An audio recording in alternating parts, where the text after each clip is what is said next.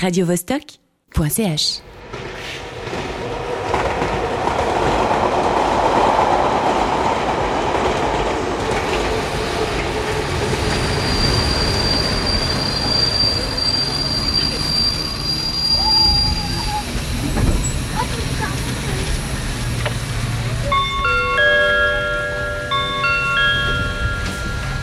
Départ pour Milan 10h47, Amsterdam 11h22, Istanbul 12h15. La planète bleue, départ immédiat.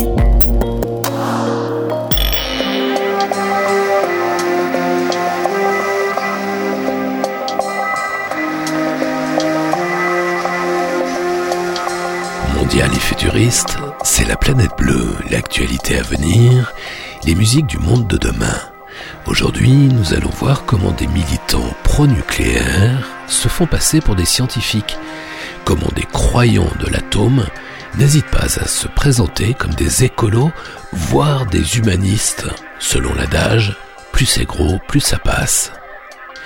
Nous allons nous intéresser à un animal plein de ressources et de surprises, le mouton. Oui oui, la brebis. Savez-vous que le mouton dispose d'une grande mémoire, qu'il est capable d'établir un dialogue, une collaboration avec son berger Nous n'avons bien souvent que du mépris pour les non-humains, alors qu'ils ont tant à nous apprendre. Nous allons voir comment les dictatures russes et chinoises traitent les enfants des minorités, en les enlevant à leur famille dès leur plus jeune âge, pour leur laver le cerveau et en faire de bons petits citoyens dociles, soldats ou ouvriers. Mais comme on n'est pas à l'abri d'une bonne nouvelle, nous allons terminer l'émission avec une belle surprise. Un titre exceptionnel à plus d'un titre. C'est l'un des plus beaux morceaux que j'ai découvert ces temps-ci. Il dure presque 22 minutes. C'est une composition originale d'un grand nom du jazz expérimental, l'Australien Oren Ambachi. Très inspiré par les musiques répétitives de la vague planante allemande des années 70, notamment par le jeu hypnotique de l'un des plus grands batteurs de tous les temps, Jackie Lipsight de Cannes, et aussi par le groupe allemand expérimental Neu. On peut donc parler de Kraut Electronica. Vous allez voir, ce titre est un périple à lui tout seul, une pépite aux confins du jazz, des musiques répétitives et expérimentales, c'est sublime et quasi méconnu. Le panoramique sonore va nous entraîner aujourd'hui de New York à Stockholm, de Nantes à Cologne, d'Australie au Tibet, de Chine en Islande et de Belgique en Suisse, générique complet du programme musical en fin d'émission. Rêvez l'avenir, encore un peu, sur la planète bleue.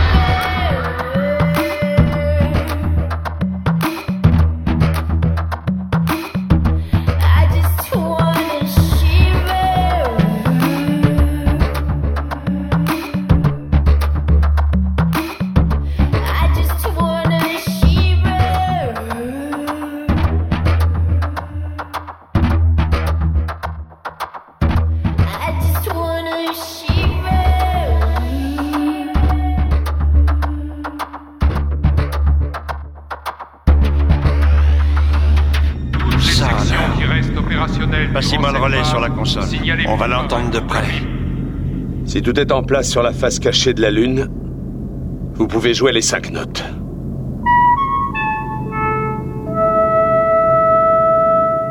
La planète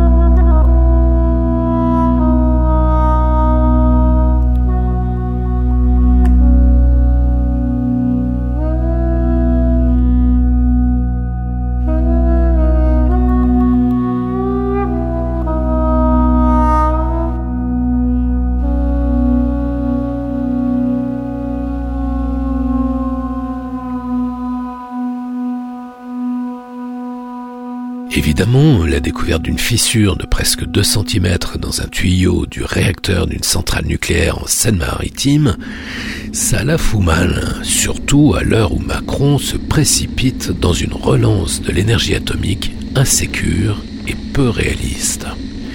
Pourquoi n'y a-t-il pas de débat sur le nucléaire? Pourquoi est-il si difficile, pour ne pas dire impossible, de discuter, de confronter les idées et le savoir avec les pronucléaires. Parce qu'être pronucléaire, avec tout ce qu'on sait aujourd'hui sur l'énergie atomique, c'est nier un secteur d'activité particulièrement bien documenté. Ces accidents à répétition, parfois cachés, ces déchets dont nul ne sait que faire, ces désastres successifs, Tchernobyl, Fukushima, pour ne citer que les plus spectaculaires.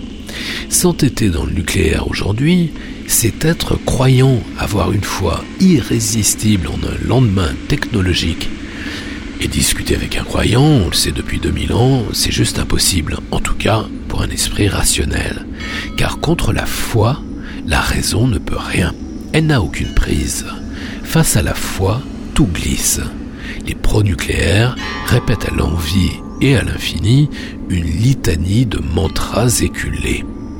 Regardez le président français. Alors que la France est déjà le pays le plus nucléarisé du monde, 56 réacteurs dont plus de la moitié sont aujourd'hui à l'arrêt, on pourrait raisonnablement s'attendre à ce qu'il se lance à fond, enfin, dans les énergies propres, durables et désirables. Le vent, le soleil et toutes les autres, notamment l'énergie marémotrice dont l'hexagone ne manque pas, c'est peu de le dire. Mais non, comme beaucoup de pauvres en idées façon Zemmour, il préfère reprendre le vieux bâton du général de Gaulle et relancer le nucléaire. Ou regardez Jean Covici, il se fait passer pour un écolo, mais c'est un techno, un ultra même, un techniciste qui croit, oui, du verbe croire, que la technologie est la réponse à tous nos problèmes. À l'entendre, on a l'impression d'être revenu au début des années 60, les 30 glorieuses. En plus, euh, comme c'est souvent le cas des croyants, disent les mauvaises langues, il nous ment, il se fait passer pour un scientifique, ce qu'il n'est pas. Jean Covici, c'est un ingénieur, un techno, pas du tout un scientifique. Et il est pro-nucléaire, c'est un militant. Et ne vous dira jamais, même s'il est de plus en plus mal dans ses pompes, que le nucléaire, c'est l'énergie du passé. Parce que le nucléaire, il y croit. Et il y croira jusqu'à ce qu'il n'arrive plus à tenir sa posture. Car enfin, si Macron et Jean Covici sont écolos, moi je suis mécanicien dieseliste diplômé par la reine d'Angleterre.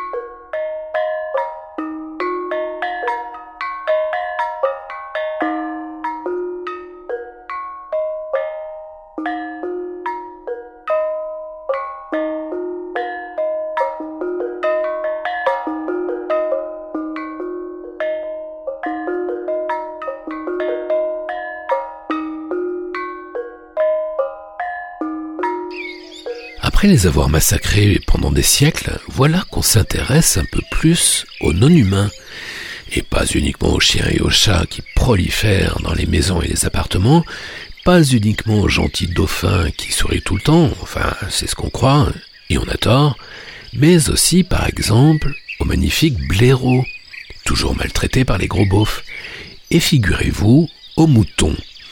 Une éthologue philosophe, Vinciane Després, pose la question. Les moutons sont-ils bêtes parce que ce sont des animaux peu sophistiqués? Ou sont-ils bêtes parce qu'on leur a posé des questions qui ne rendent pas très intelligents? Une question digne du bac philo, non? La révolution éthologique est justement venue de là, de nouvelles questions posées aux animaux qui ont conduit à révéler chez eux des comportements et des compétences jusqu'alors insoupçonnés. Pendant des années, on a demandé à des dauphins captifs de reconnaître la bouée ronde de la bouée carrée et de celle triangulaire, alors que ces non-humains disposent d'une intelligence comparable à la nôtre, voire supérieure selon certains éthologues. Comme souvent, nous avons été stupides, humiliants et surtout épouvantablement ennuyeux. Quand on n'a que mépris pour son interlocuteur, l'échange progresse peu, lentement, et finit par tourner en autre boudin, évidemment. Ça résonne avec ce qui s'est passé avec les Indiens quand les Blancs ont débarqué aux Amériques, le plus grand massacre de l'histoire de l'humanité, et on est passé à côté de leur culture. Mais revenons-en à nos moutons. Les chercheurs ont découvert que cet animal considéré comme insignifiant, sinon stupide, tout juste bon à faire de la viande et de la laine, est doté d'une excellente mémoire. Il se souvient longtemps de ses compagnons, des chiens et des hommes. Il mémorise tout, la démarche, l'allure, la voix, les odeurs, les gestes. Mieux, il établit un échange continu avec son berger, un véritable va-et-vient, une connexion peut-être pas strictement sensorielle. Bergers et brebis sont engagés dans une conversation permanente faite d'apprentissage réciproque et de respect. Ainsi s'établissent des codes permettant aux deux univers, celui du troupeau et celui du berger, de s'accorder, de conspirer Conspirer, ça vient du latin conspirare, respirer ensemble. Je me rappelle avoir croisé des troupeaux dans les alpages et avoir été fasciné par la cohérence plurielle du troupeau et la beauté fascinante de la scène. Si vous voulez en savoir plus sur l'intelligence remarquable et sous-estimée des brebis, voyez l'étonnant bouquin de Vinciane Després et Michel Meuret composé avec les moutons lorsque des brebis apprennent à leur berger à leur apprendre. Aux éditions Carder, co-signé par une philosophe et un chercheur de l'INRA, c'est un petit bouquin étonnant, pointu et original comme on les aime sur la planète bleue. Retrouvez ces références sur laplanètebleue.com. Radio Vostok.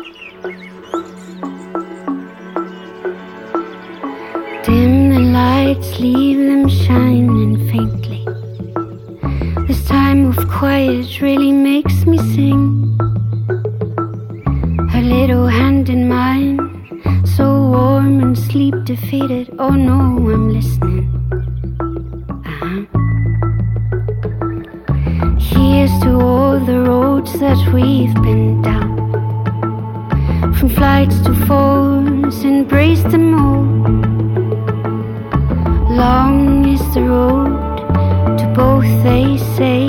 Is that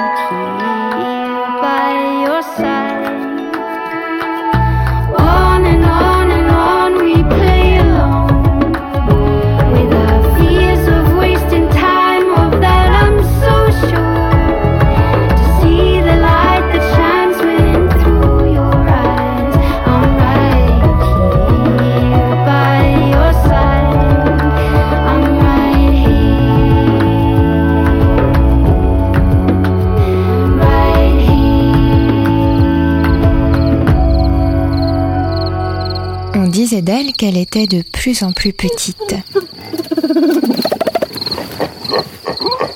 Son avenir semblait bien compromis. Mais certains chercheurs affirmaient qu'elle émettait une multitude de sons. C'est l'histoire d'une planète, on l'appelait la planète bleue.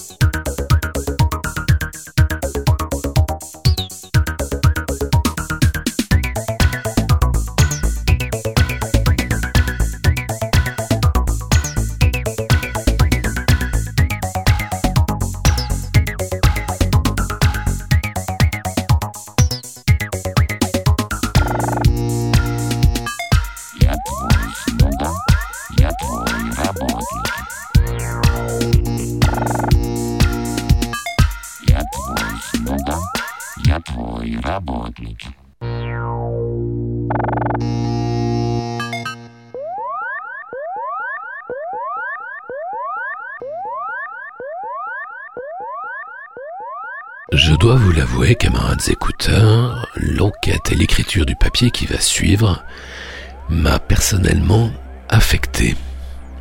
On a tous entendu parler de ces milliers d'enfants volés en Ukraine, déportés en Russie, loin de leur famille, pour être russifiés, acculturés par le régime de Moscou. Cerveau lessivé par les autorités, identité effacée, on parle d'au moins 16 000 enfants déportés. Mais ça pourrait être énormément plus, plusieurs centaines de milliers selon certaines sources. Les chiffres sont difficiles à vérifier.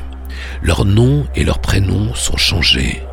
Et les enfants sont expédiés à des milliers de kilomètres dans les profondeurs de la Sibérie, là où il sera très compliqué, sinon impossible, de les retrouver. Dès leur plus jeune âge, celui des esprits les plus malléables, vers 4 ans, ils sont ainsi formés, formatés, selon le dogme de l'Empire russe, ou comment transformer de futurs rebelles en futurs patriotes dociles.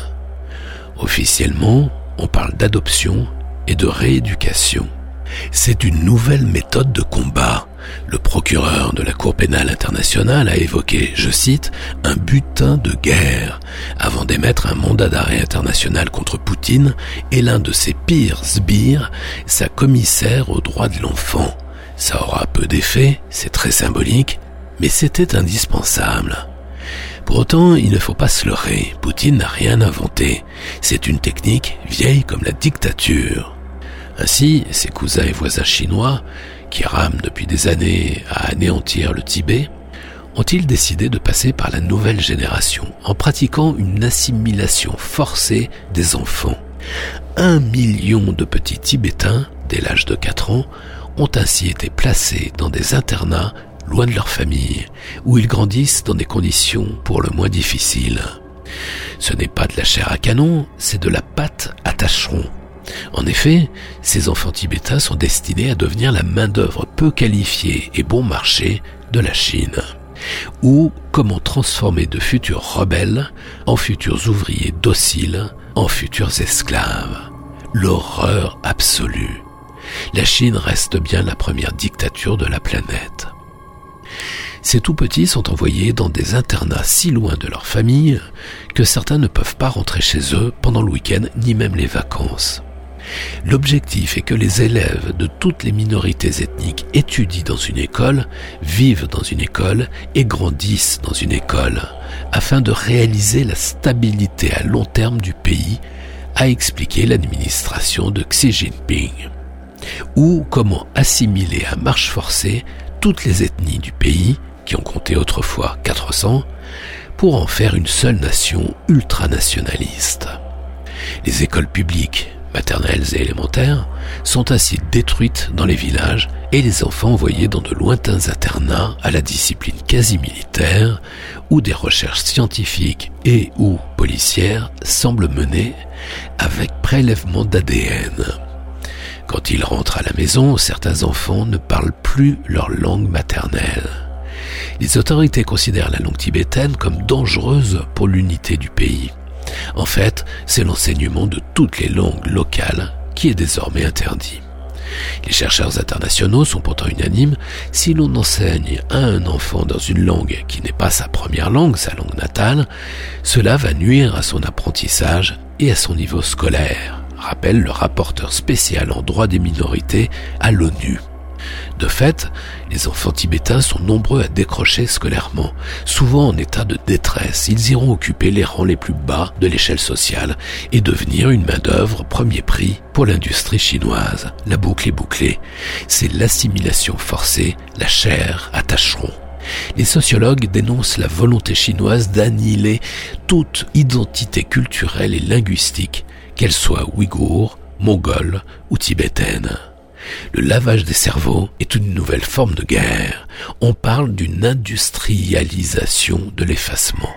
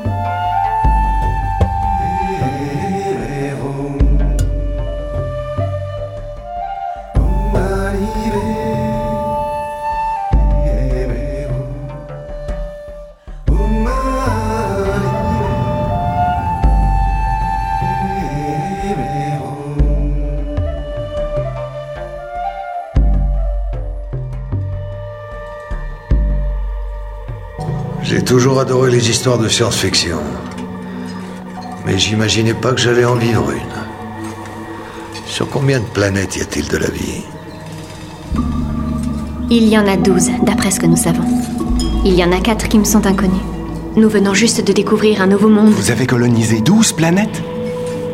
On voit pas les choses comme ça. Nous vivons toujours en nous liant à une autre espèce. C'est notre façon de survivre. Et on essaye de vivre en harmonie.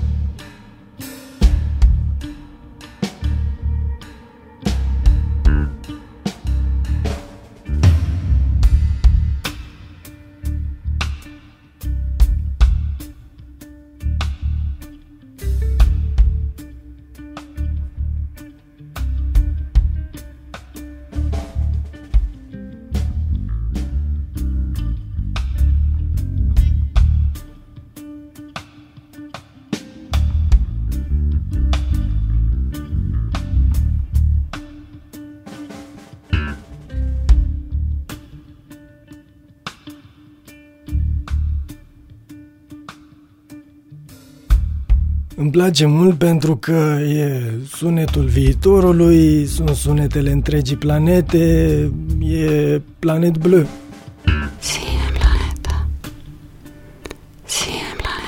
Planet Bleu, planeta albastră, este mondială, futuristă.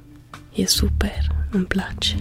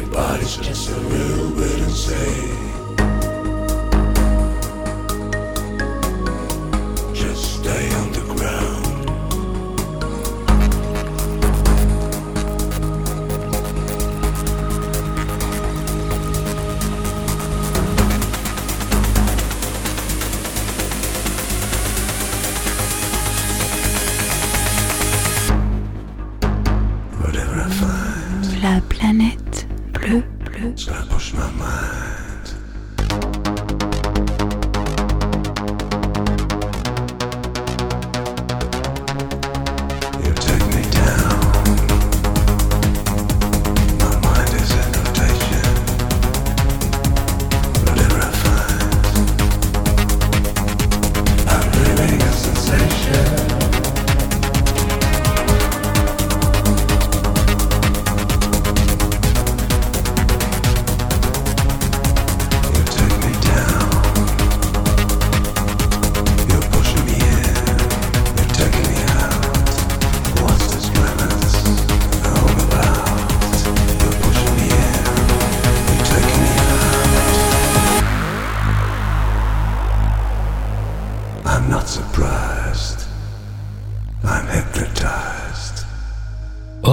Ambarchi est un compositeur et multi-instrumentiste australien, bien connu sur la scène expérimentale.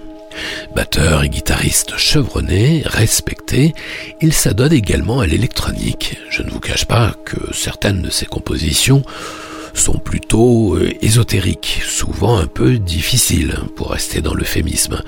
C'est le genre de morceau dont on dit qu'il y a plus de sauts que de musique, voyez? Oren Ambarchi a aussi monté son propre label, Black Truffle Records, la truffe noire. Mais Oren Ambarchi est un garçon libre, aligné sur rien ni personne, et parfois il signe des bijoux impossibles à référencer, à classer, des espèces d'ovnis surgis d'une autre galaxie. Insaisissable, il affectionne exfiltrer les instruments de leur usage premier pour les sublimer, les transcender les utiliser dans d'autres directions, dans d'autres dimensions.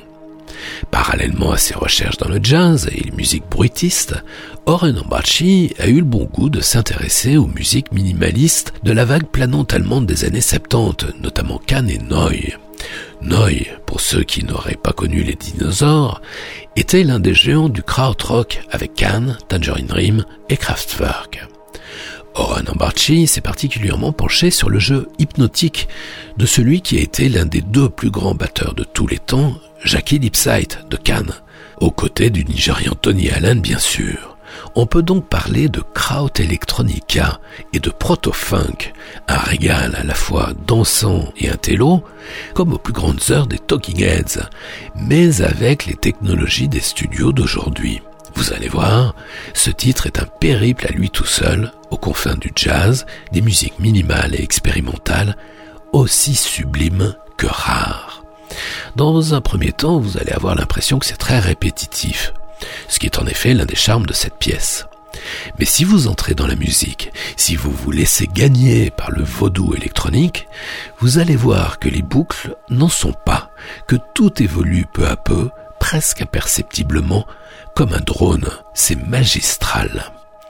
Entouré par une dizaine d'artistes avant-gardistes du monde entier, notamment Arto Lindsay, Jim O'Rourke et Ricardo Villalobos, de Melbourne, Australie, le touche-à-tout inspiré et méconnu du grand public, Oren Ambachi sur la planète bleue. Attention, chef-d'œuvre, montez le son et accrochez-vous à vos oreilles.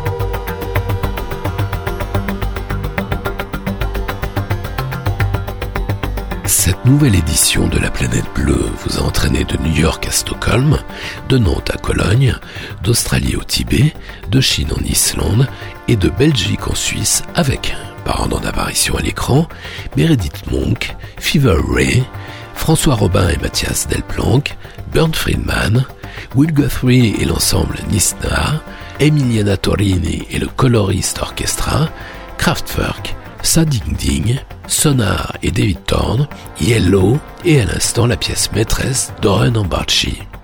Retrouvez les références de tous ces titres et podcastez l'émission sur laplanètebleu.com.